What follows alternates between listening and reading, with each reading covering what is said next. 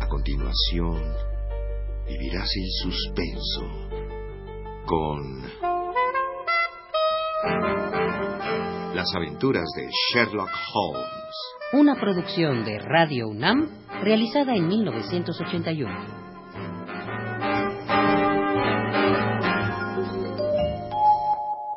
En cuanto al artículo, lo escribí yo. ¿Usted? Sí, soy aficionado a la deducción. Y las teorías que hay sustento son tan prácticas que de ellas depende el pan y el queso que me como. ¿Cómo es eso? Soy detective consultor.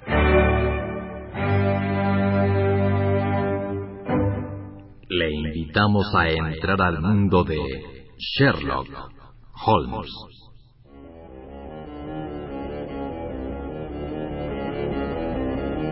Capítulo noveno. El caso del hombre que gateaba.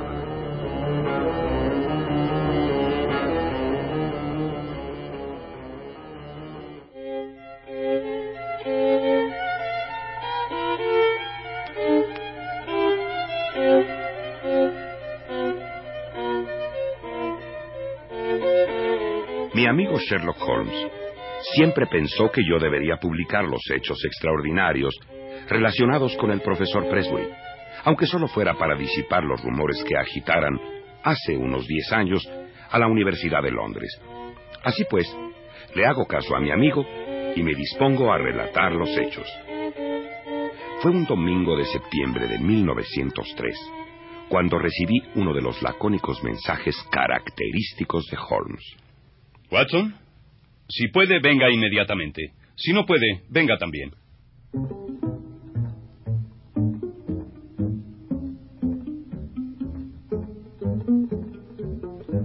Holmes era un hombre de costumbres muy arraigadas. Y yo me había convertido en una de ellas, lo mismo que su violín, su pipa, el tabaco y sus catálogos de información. Cuando se le presentaba un caso, yo venía a ser como una especie de piedra de afilar, donde él aguzaba sus pensamientos. Difícilmente podría decirse que sus observaciones estuvieran dirigidas a mí. En realidad, muchas de ellas podrían ir dirigidas lo mismo a su catre. Pero a pesar de todo, Holmes había adquirido la costumbre de que yo lo escuchase. Adelante, Watson. Siéntese. He estado pensando en escribir un pequeño tratado sobre la utilidad que pueden reportar los perros a la labor profesional de un detective. Pero, Holmes, ese tema sin duda ya ha sido tratado. Pero no desde el punto de vista de Sherlock Holmes. Hay un ángulo mucho más penetrante y agudo que estoy seguro nadie ha observado. El perro es un reflejo de la vida de la familia, ¿cierto? Cierto. ¿Quién ha visto jamás un perro festivo en una familia melancólica? ¿O un perro triste en un hogar alegre? La gente gruñona tiene perros gruñones. La gente peligrosa tiene perros peligrosos. Y sus rachas temperamentales reflejan también las rachas de los demás. Pero eso no tiene fundamento científico, Holmes. Claro que no. Pero su aplicación práctica tiene una estrecha relación con el caso que estoy investigando actualmente. ¿A qué se debe que Roy, el perro del profesor Presbury, se empeñe en atacarlo y morderlo?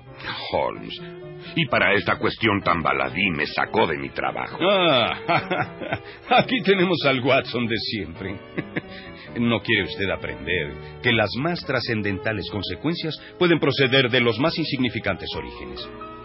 Supongo que habrá oído hablar de Presbury, el famoso fisiólogo de la Universidad de Oxford. Por supuesto. Pues bien, ¿no le parece de lo más raro que un científico anciano y de los más formales, un hombre totalmente respetable, haya sufrido dos veces el ataque de su propio perro lobo, que durante años ha sido su mejor amigo? ¿Qué le parece a usted? ¿Estará enfermo el perro? No, no, no lo creo. El animal no ataca a nadie más. Y al parecer molesta a su amo en ocasiones muy especiales. El caso es de lo más curioso, Holmes. Extraordinariamente curioso, mi querido Watson. ah, ese debe ser el señor Bennett, que se ha anticipado unos minutos a nuestra cita. Eh, pase, pase, señor Bennett. Suba usted. Buenas tardes, señores. Eh, mi amigo, el doctor Watson. Este asunto es muy delicado, señor Holmes. Eh, eh, tenga usted presente las relaciones que mantengo con el profesor Preston. Eh, pierda cuidado, pierda cuidado. El doctor Watson es una persona de gran discreción y además es colaborador mío. El señor Trevor Bennett, doctor, es ayudante profesional del gran científico. Vive bajo su mismo techo y está prometido a su única hija. ¿Conoce el doctor Watson la situación? No, no, no ha tenido tiempo de explicármela. Permítame hacerlo, doctor. El profesor Presbury es un hombre de alto prestigio en Europa. Es viudo y tiene una hija que se llama Edith. Sí, mi prometida. Ya lo sabemos. El profesor es de carácter viril, enérgico y de naturaleza combativa. De pronto se rompe el curso normal de su vida. A los 64 años entabla relaciones amorosas con la hija de otro profesor, colega suyo. La señorita Alicia Murphy, una chica perfecta, mental y físicamente hablando. Entonces se justifica el enamoramiento del profesor. Bueno, la diferencia de edades nos pareció un poco excesiva. Excesiva, un tanto violenta y poco natural. Pero como el profesor Presbury es un hombre rico, no hubo objeción por parte del padre de la muchacha. Eh, aún así, supongo que la cuestión de la edad era un peso para lograr el matrimonio. Bravo, Watson, bravo. Hoy viene usted brillante. Mm. Ah, fue por entonces cuando el profesor hizo lo que jamás había hecho entonces. Se fue de la casa durante 15 días sin dejar dicho a nadie a dónde se dirigía. Cuando regresó se veía cansado, y siempre se negó a comentar su ausencia. Afortunadamente dio la casualidad de que recibí una carta de un compañero universitario de Praga en la que decía que había visto al profesor Presbury allí. ¿Mm? Y de esa manera indirecta supimos en dónde había estado. Y ahora viene lo importante. Desde entonces se operó un cambio extraño en el profesor. Era el hombre más abierto del mundo y de pronto se hizo retraído y huidizo. Su hija, que le profesaba un profundo cariño, intentó una y otra vez traspasar la máscara que su padre se había puesto. Sí, y yo hice otro tanto, pero todo fue en vano.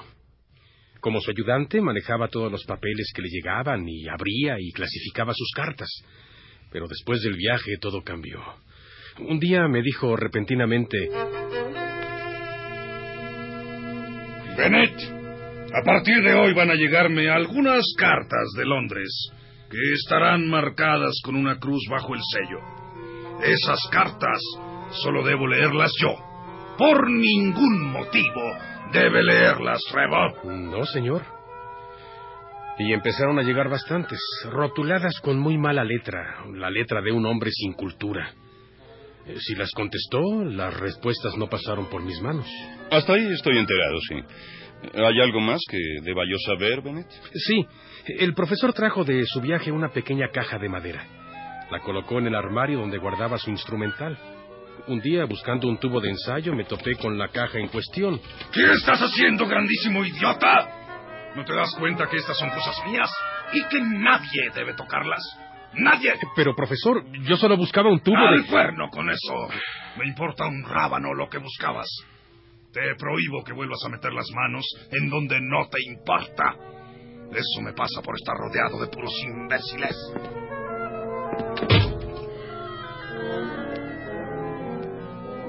Toda la tarde sentí la cólera de sus ojos sobre mí y me di cuenta que le estaba haciendo daño aquel incidente. Aquello fue el 2 de julio. Ah, es usted un testigo admirable, Bennett. Eh, tomó nota de todo eso y para mí esto es muy útil. De mi gran maestro aprendí, entre otras cosas, a proceder con un método. Ese mismo día, Roy atacó al profesor por primera vez.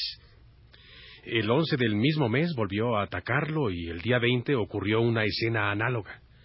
Después no tuvimos más remedio que encerrar al perro en las caballerizas.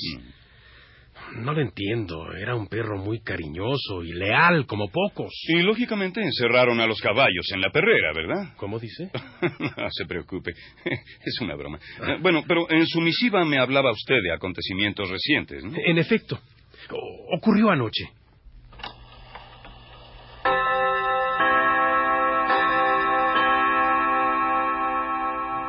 Estaba a punto de quedarme dormido cuando de pronto...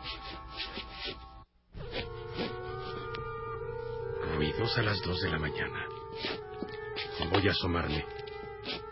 El profesor duerme al extremo del corredor, así que para llegar a la escalera tiene que pasar frente a mi puerta. Distingo algo que avanza sobre el pasillo. Algo oscuro que se arrastra. Voy por el quinqué.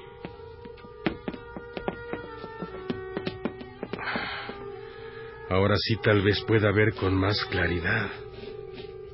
Viene hacia mí. Dios mío, es el profesor que viene gateando. Además hunde la cabeza entre las manos y a pesar de lo grotesco de su postura, se mueve con gran facilidad. Profesor, ¿necesita ayuda? El profesor se incorporó y me dijo... ¡Bastardo insolente! Y siguió adelante a toda prisa, bajando por la escalera. Estuve esperando durante una hora, pero no regresó. Creo que volvió cuando salía el sol. Bueno, Watson, eh, ¿qué le parece todo esto? No sé, tal vez haya tenido un ataque de lumbago. El dolor es tan terrible que le obliga a uno a contorsionar. Por Dios, mi querido Watson, cuesta trabajo pensar en lumbago. Nada parecido, puesto que el hombre podía erguirse en un momento. Nunca ha estado mejor de salud. Este caso me empieza a apasionar. ¿Alguna otra hipótesis, Watson? Los procesos cerebrales del sujeto fueron perturbados por su enamoramiento. Hizo un viaje al extranjero para aliviar las presiones. ¿Y las cartas y el buzón? Tal vez sea una transacción de carácter privado. ¿Algún préstamo o una adquisición de certificado? Claro, claro. Y el perro lo muerde porque no está de acuerdo con los compromisos financieros que contrae. Por Dios, Watson, no, no. Tiene que haber algo más que esto. Lo que me permito sugerir es... Nunca se sabrá lo que Sherlock Holmes estuvo a punto de sugerir, porque en ese momento Trevor. Edith, ¿qué sucede, mi amor? Estás pálida. Dios mío, se desmayó. eh, por favor, Watson, ayúdeme a ponerla en el sillón. Edith, querida mía. ¿qué le habrá pasado a esta muchacha? No, no, no, no lo sé, pero está lívida como un muerto. La recostamos sobre un pequeño sillón y con un poco de brandy logramos reanimarla.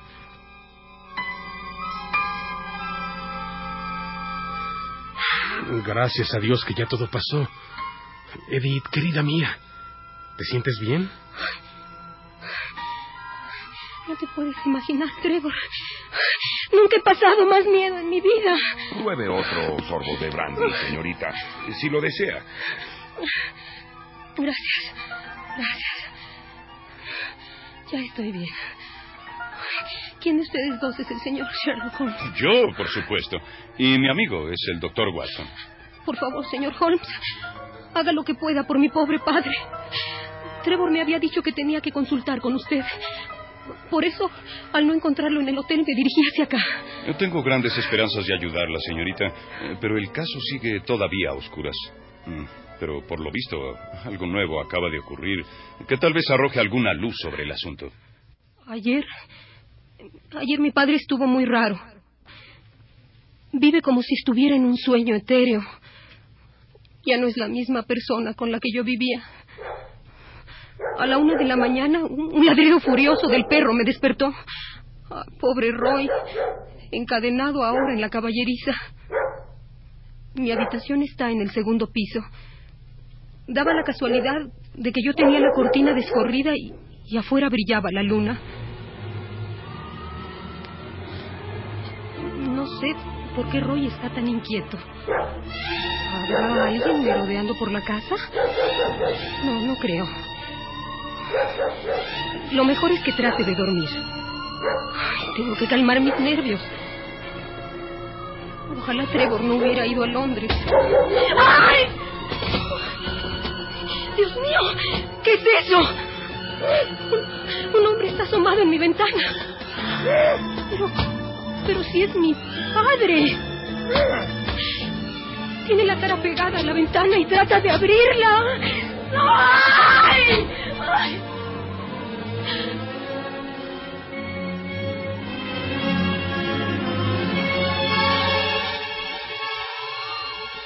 Después se perdió de vista. No pude dormir en toda la noche. Al amanecer llamé al cochero y salí de la casa antes de que mi padre despertara. Llévame a Londres, Jack, y no te detengas hasta ver la ciudad.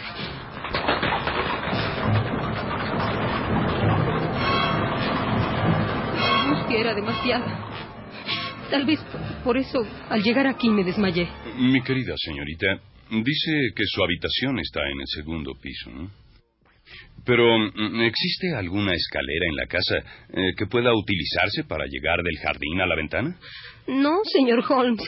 ¿Mm? Eso es lo más extraño. No hay manera de llegar a la ventana. Y a pesar de eso, mi padre estaba ahí.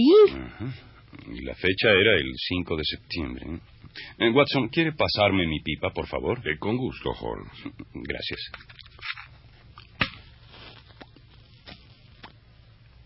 Gracias. Ah, Esto se pone interesante. Eh, dígame, Holmes, eh, ¿cree usted que la fecha tiene algo que ver con el asunto? Mm, es posible, es posible. Si no tiene inconveniente, señor Bennett, eh, déjeme su libro de notas y yo confrontaré las fechas. ¿no? Con gusto, señor Holmes. Evidentemente, señorita Presbury, eh, su padre no recuerda nada o recuerda muy poco de lo que ocurre en determinadas fechas. Eh, por lo tanto, será mejor que lo visitemos personalmente, mm, haciéndole creer que nos dio una cita previa. Eso me permitirá observarlo. Eh, Me parece, mi querido Watson, que tendremos que movernos en ambientes universitarios. Eh, mañana nos veremos en Oxford, señorita Presbury.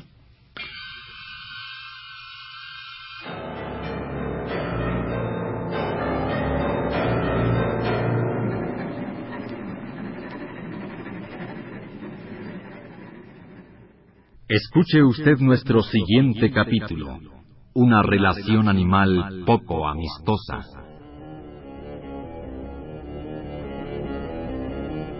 Sherlock Holmes de Sir Arthur Conan Doyle. Adaptación Rolando de Castro. Participaron en este capítulo por orden de aparición León Singer como Watson, Leandro Martínez como Bennett, Margarita Castillo como Edith, Manuel Guizar como Presbury y Federico Romano como Sherlock Holmes. Grabación y montaje Manuel Estrada. Dirección y realización Rolando de Castro. Una producción de Radio UNAM.